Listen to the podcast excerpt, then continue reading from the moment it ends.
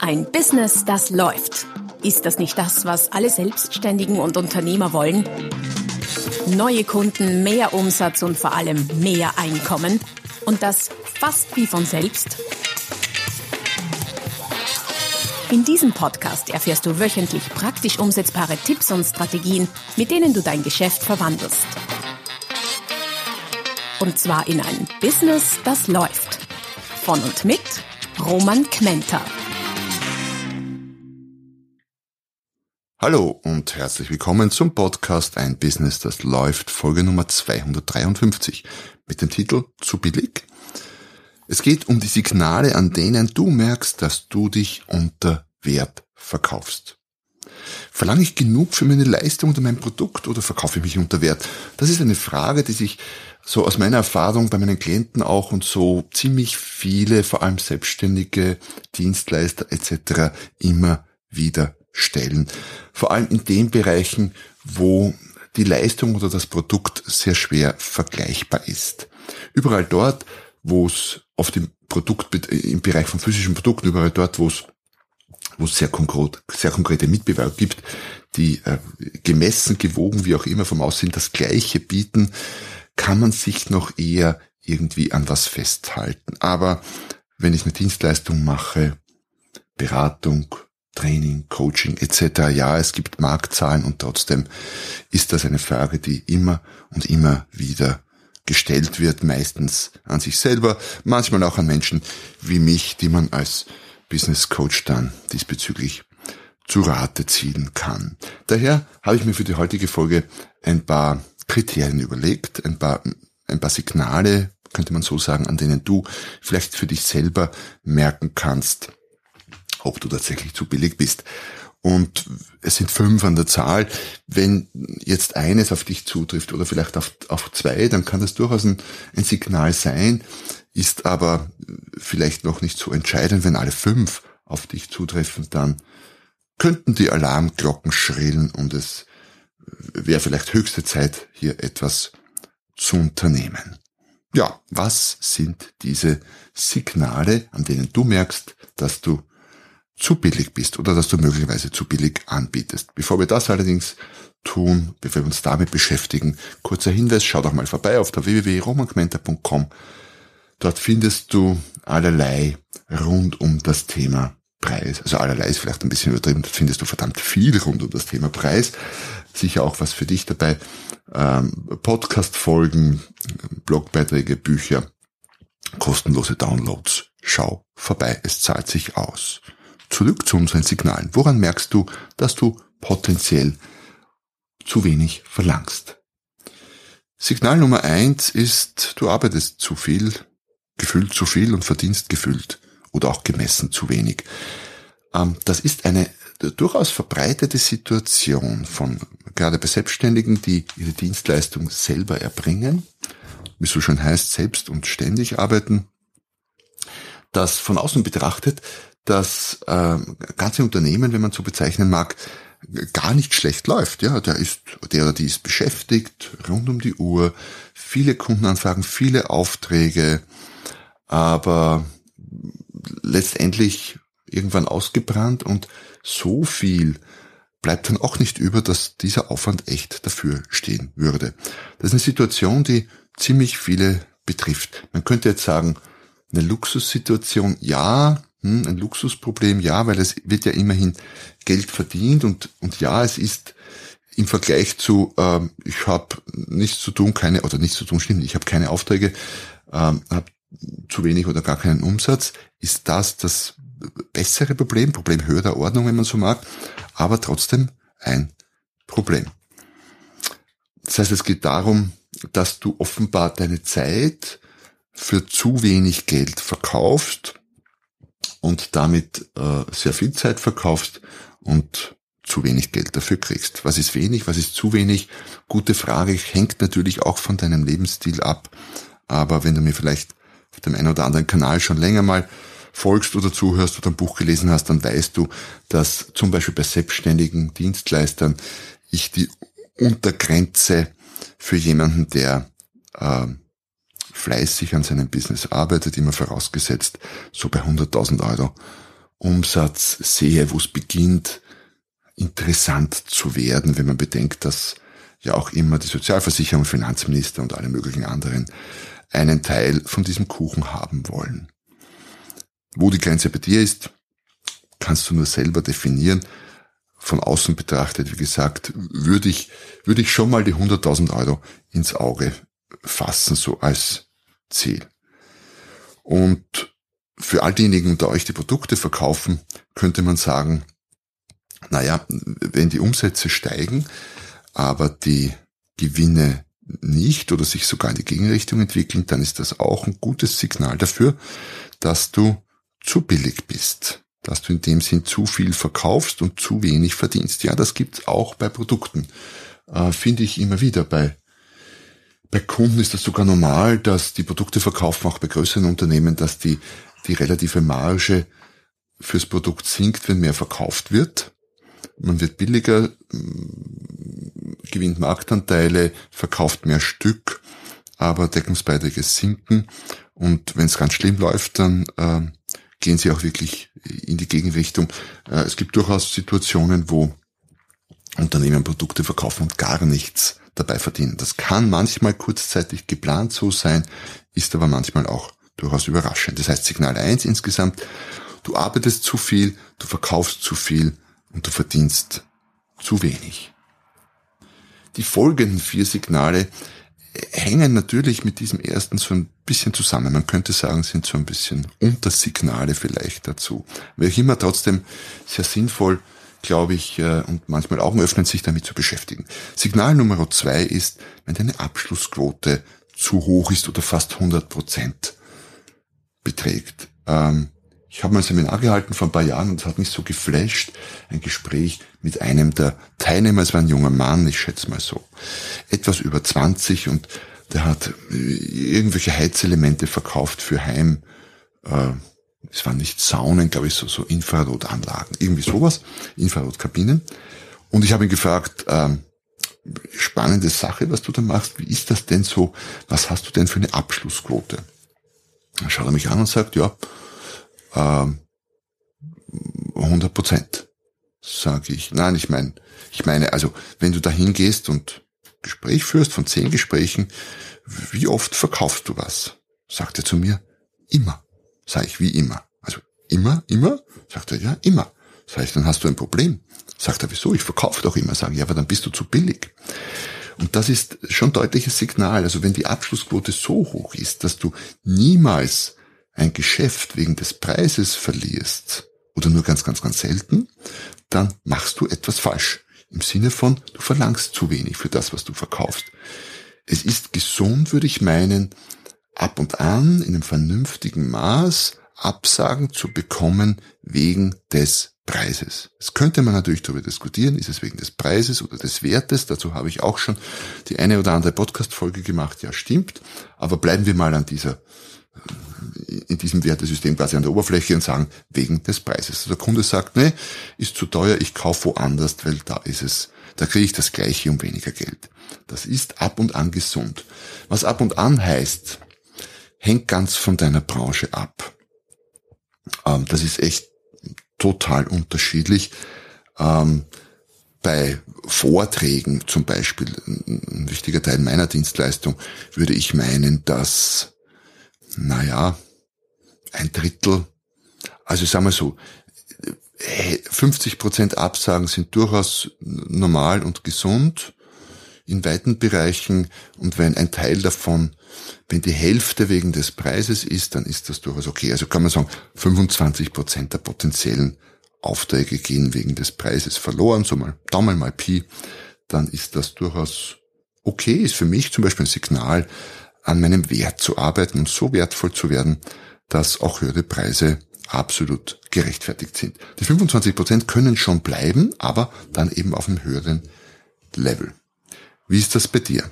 Wie ist deine Abschlussquote? Misst du sie? Oder sonst aus dem Bauch raus? Verlierst du immer wieder Geschäfte wegen des Preises? Und wenn nicht, dann mach eines, schau dir das genau an und erhöhe deine Preise. Und das am besten möglichst heute noch, dann kannst du morgen schon beim nächsten Geschäft, bei der nächsten Anfrage davon profitieren. Signal Nummer drei ist, wenn deine Kunden sehr rasch Ja sagen. Quasi immer. Hängt natürlich eh klar mit dem Signal Nummer zwei zusammen, weil wenn sie rasch Ja sagen, dann ist die Abschlussquote hoch. Ähm, was meine ich damit? In vielen Branchen ist es absolut nicht nur der Tagesordnung, sondern fast ein Must, dass der Kunde über den Preis zu diskutieren beginnt. Gebrauchtwagen, aber auch Neuwagen, gebrauchte Immobilien wird quasi immer oder fast immer im Landmaschinenbereich auch fast immer über den Preis gesprochen, diskutiert, verhandelt. Wenn jetzt gerade in solchen Branchen, aber nicht nur, gerade in solchen Branchen, wenn du das Gefühl hast, der Kunde sagt jetzt ganz rasch ja, dann sollte dir das etwas eigenartig vorkommen, tut's ja auch oft auch, wenn du es gewohnt bist, dass hier diskutiert wird. Äh, wenn du es aber gar nicht gewohnt bist, dass diskutiert wird, sondern die Kunden immer rasch Ja sagen, dann ist das wiederum ein Signal dafür, dass du potenziell zu billig bist. Das heißt ja auch, du stößt nicht an die Grenze im Kopf des Kunden, wo es für ihn hm, schon äh, ein stolzer Preis zu werden beginnt oder schon preislich grenzwertig wird. Und an die Grenze solltest du immer wieder stoßen. Das heißt, Preiseinwände sind äh, normal, sind okay, sind gut und solltest du immer wieder haben. Das heißt nicht, dass es jedes Mal zu einer Preisdiskussion kommen muss oder zu einer Preisverhandlung, aber immer wieder mal ein Preiseinwand, immer wieder mal ein, uh, das ist aber schon teuer, da sind sie aber deutlich teurer als der Mitbewerb oder sowas in dieser Art ist absolut okay. Und dazu habe ich ja auch ein paar Bücher geschrieben, wie man dann damit umgeht. Das heißt ja auch nicht, dass der Auftrag verloren ist, aber es kommt zumindest ein bisschen Gegenwind. Und das ist gut.